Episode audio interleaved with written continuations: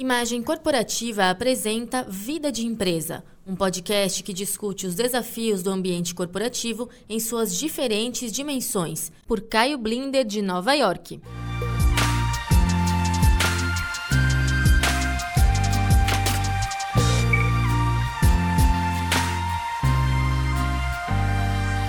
Olá, estamos na temporada natalina de festas de fim de ano e até apostando que 2020 será um ano melhor para o Brasil.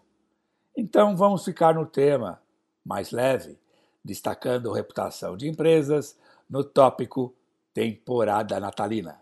E eu achei uma história emblemática, associada ao canal de televisão Hallmark.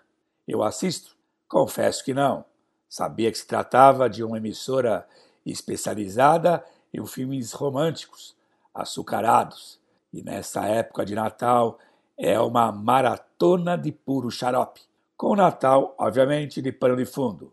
E eu digo Natal, produção altamente comercial, e não Natal religioso. Mas aí tudo azedou quando o canal resolveu censurar os comerciais que mostravam os beijos do casal em uma cerimônia de casamento de duas lésbicas. Houve a maior choradeira de uma associação ultraconservadora chamada Um Milhão de Mães, que anunciou o inevitável boicote da emissora. Aí veio o contra-ataque de grupos e de celebridades de televisão denunciando o gesto de intolerância do canal.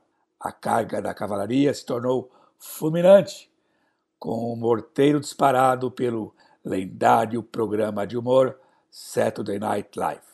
O canal recuou, pediu desculpas pela decisão de retirar os comerciais da companhia de eventos, mostrando o beijo do casal de lésbicas na cerimônia de casamento.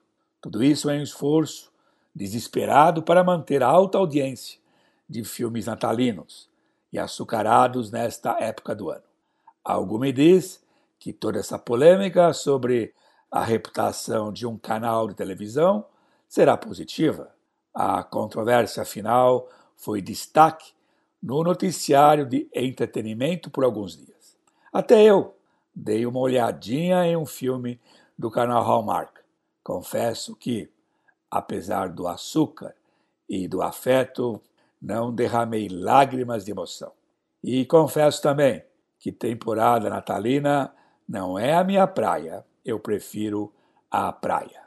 Até a próxima e tudo do melhor para os ouvintes desse podcast em 2020.